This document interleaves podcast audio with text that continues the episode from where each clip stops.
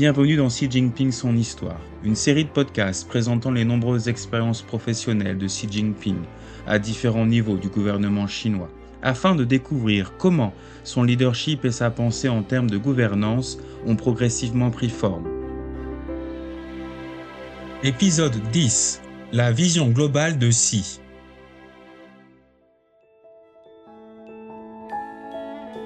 La vision mondiale de Xi Jinping était déjà évidente au début de sa carrière politique. Dès les années 1980, Xi a suivi une ligne claire pour faire venir de l'étranger des technologies avancées et des compétences en matière de gestion, et surtout pour promouvoir les échanges et la coopération au niveau international. Xi a déclaré Nous devons élargir notre vision pour voir plus loin et viser plus haut. Nous devons avoir plus de courage et d'ambition pour apprendre des expériences des autres afin de nous améliorer.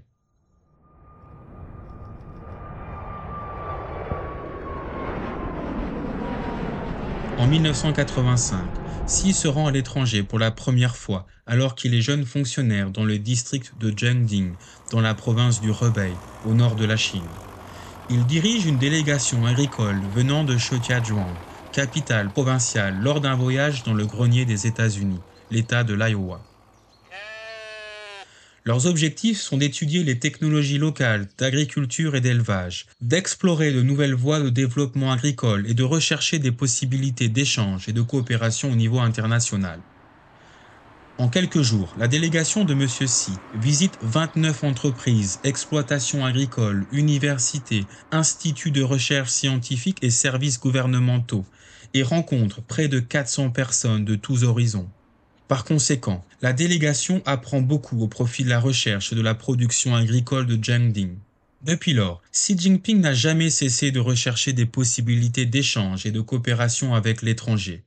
Il est pleinement conscient que ce n'est qu'en approfondissant l'amitié et en renforçant les échanges avec le reste du monde que les peuples de différents pays pourront coopérer, se développer et se serrer les coudes pour faire face aux défis à venir. En 1994, alors qu'il est secrétaire du comité du PCC pour la ville de Fuzhou. Monsieur Xi établit avec succès une relation de jumelage entre Fuzhou, capitale provinciale du Fujian, dans le sud-est de la Chine, et Tacoma, dans l'État de Washington, aux États-Unis, deux villes portuaires situées de part et d'autre du Pacifique. Un an plus tôt, Karen Vial, alors maire de Tacoma, avait écrit une lettre au gouvernement municipal de Fuzhou en 1993, dans laquelle elle exprimait sa volonté d'établir une relation de jumelage avec Fuzhou. Tacoma n'est que la troisième plus grande ville de l'État de Washington, et sa population d'environ 200 000 habitants semble plutôt petite en comparaison des villes chinoises. Certains pensaient que les disparités en termes de taille et de population étaient trop importantes pour que Fuzhou et Tacoma deviennent des villes jumelées. Xi Jinping avait toutefois déclaré qu'il ne fallait pas sous-estimer les avantages de Tacoma. Bien que Tacoma soit une petite ville, elle est beaucoup plus mondialisée que Fuzhou. En tant que ville portuaire réputée, Tacoma pourrait relier Fuzhou à d'autres régions développées des États-Unis. En novembre 1993, Xi se rend à Tacoma, aux États-Unis, avec une délégation commerciale du Fujian. Après des recherches sur place et des échanges directs avec des fonctionnaires locaux et des groupes d'affaires, Xi propose que les deux villes commencent par établir une relation jumelée entre le port de Tacoma et le port de Maui à Fuzhou. En novembre 1994, un an après la visite de M. Xi à Tacoma, une relation de jumelage est officiellement établie entre Fuzhou et Tacoma avec le soutien des deux parties. Connie Bacon, alors représentante du maire de Tacoma, se rend à Fuzhou pour la cérémonie de signature et fait l'éloge de la vision globale de Xi et de son interaction active avec le monde extérieur. Au cours des deux décennies suivantes, Fuzhou et Tacoma entretiennent des interactions régulières et lancent divers échanges et coopérations dans les domaines du commerce, de la technologie, de la culture et de l'éducation. Les deux villes ont tiré des avantages mutuels et sont devenues des modèles de villes jumelées entre la Chine et les États-Unis. En septembre 2015, le président chinois Xi Jinping retourne à Tacoma pour rendre visite à ses vieux amis lors de sa visite d'État aux États-Unis. Dans l'auditorium du lycée Lincoln de Tacoma, des élèves chinois et américains chantent en chœur la chanson chinoise In a Field of Hope, dans un champ d'espoir, et What a Wonderful World, quel monde merveilleux, en anglais. Les paroles Our hometown is in a field of hope résonnent dans l'auditorium.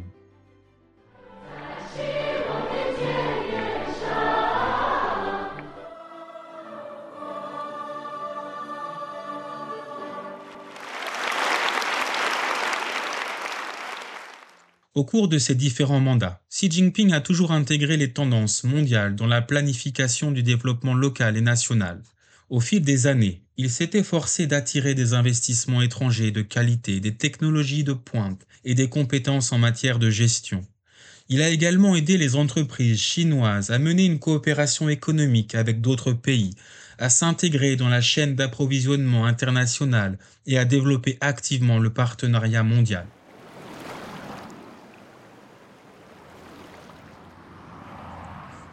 Lorsque Xi était gouverneur du Fujian en 2000, le groupe Daimler-Chrysler, l'un des géants mondiaux de l'automobile, a montré son intérêt pour investir dans la province du Fujian. Cependant, le projet commun avec Fujian Motor Group a été bloqué en raison de différends concernant le nombre de parts que chacun devait détenir. En apprenant la nouvelle, M. Xi rencontre en personne les responsables de Daimler Chrysler pour leur faire part de la sincérité de la Chine en matière de coopération et coordonne activement toutes les parties pour qu'elles entament les travaux préparatoires tels que la réalisation d'études de faisabilité. Grâce à son soutien, ce projet commun est lancé avec succès en octobre 2007, ce qui permet à l'industrie automobile du Fujian de passer du statut de puissance régionale à celui d'acteur mondial. Fujian's Benz, créé dans le cadre du projet, devient alors la première entreprise industrielle de Fuzhou a payé plus d'un milliard de yuan d'impôts sur une année fiscale. Pendant des années, l'entreprise est restée l'un des principaux contribuables de Fuzhou, apportant une participation importante au développement économique de l'ensemble de la province du Fujian. Plus tard, lorsqu'il était secrétaire du comité du PCC pour la province du Zhejiang, M. Xi a soutenu fermement les entreprises privées dans leur coopération avec les entreprises étrangères. Attirer les investissements étrangers par le biais des entreprises privées est devenu un nouveau point de percée pour cette province de l'Est de la Chine.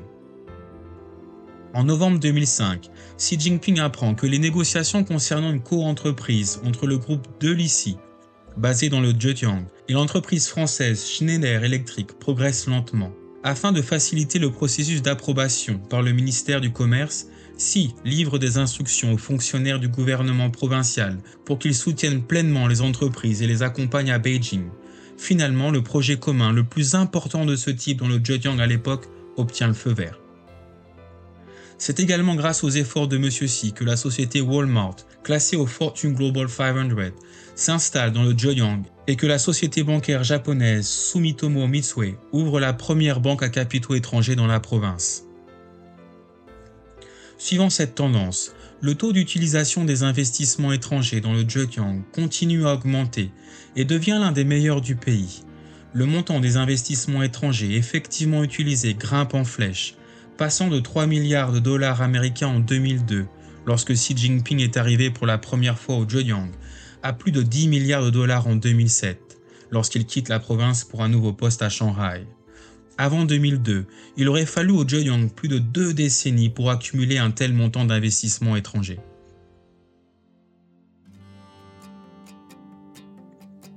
En plus d'encourager les investissements étrangers de qualité, Xi Jinping pousse également les entreprises nationales à s'internationaliser en faisant un meilleur usage des marchés nationaux et étrangers il s'agit également de favoriser de nouveaux pôles de croissance économique et de construire un réseau mondial de commerce, d'investissement, de production et de services basés en Chine. Avec l'adhésion de la Chine à l'OMC en 2001, la province côtière du Zhejiang est entrée dans une nouvelle ère d'opportunités formidables. En tant que secrétaire du comité du PCC pour la province du Zhejiang à l'époque, Xi Jinping encourage les entreprises locales à rechercher des opportunités de développement en dehors du Zhejiang.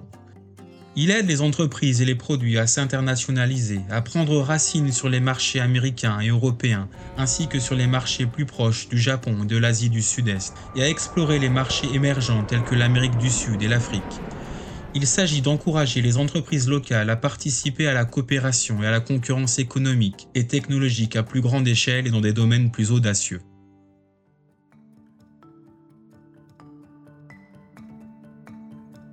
Pour s'assurer que les produits et les entreprises du Zhejiang puissent aller plus loin, Monsieur Xi rend de nombreuses visites aux experts et aux académiciens de l'Académie chinoise des sciences et de l'Académie chinoise d'ingénierie à Beijing et les invite à guider les entreprises pour qu'elles progressent dans l'amélioration des produits, la transformation des entreprises et l'accroissement de la compétitivité mondiale. Toujours avec le soutien de Monsieur Xi, la liaison aérienne entre Ningbo et Vladivostok est ouverte en 2003 ce qui permet d'élargir le marché dans la région de l'extrême-orient russe. À partir de 2005, les entreprises du Zhejiang développent leur marché au Laos, puis s'étendent rapidement à la Thaïlande et à d'autres pays voisins. Ces pays sont désormais tous devenus des participants clés de l'initiative La ceinture et la route.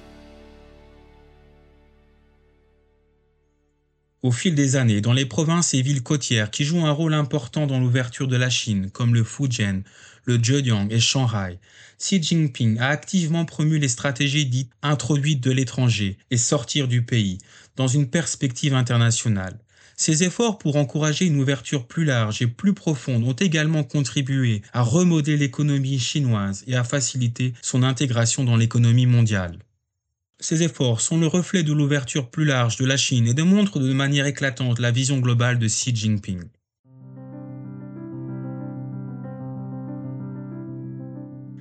En mars 2013, lors de sa première visite à l'étranger depuis sa prise de fonction en tant que président chinois, Xi Jinping propose la construction d'une communauté de destin pour l'humanité.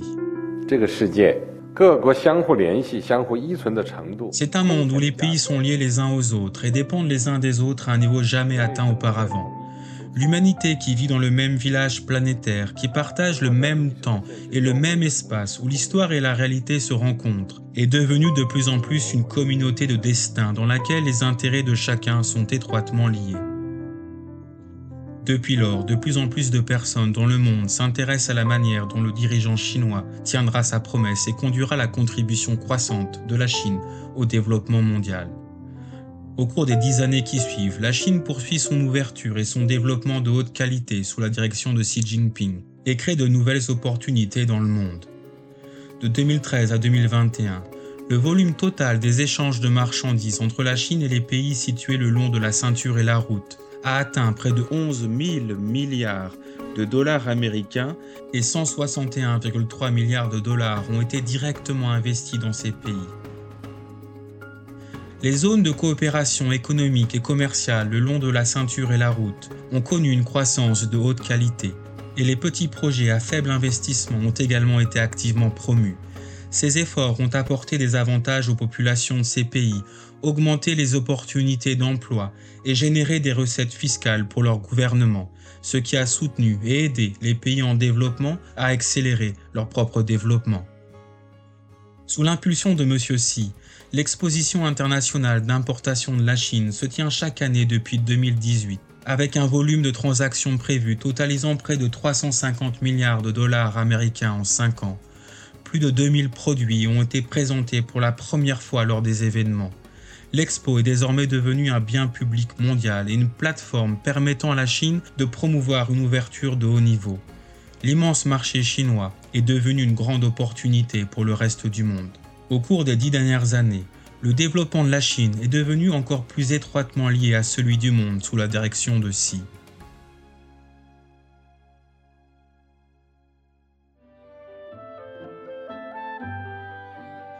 En examinant l'engagement de Xi en faveur de l'ouverture de la Chine et de la coopération internationale au cours des dernières décennies, nous pouvons mieux comprendre pourquoi il considère qu'il est si important de rechercher le développement par l'ouverture et de construire un avenir radieux par la coopération. Face à un monde en mutation et plein de défis, Xi Jinping a déclaré que la Chine continuerait à rechercher le développement par l'ouverture, à forger un avenir par la coopération, à promouvoir une économie mondiale ouverte pour stimuler le développement commun du monde. Il s'agit là de l'engagement de la Chine à être un acteur mondial responsable et de la sensibilité de Xi Jinping au bien-être des peuples du monde entier.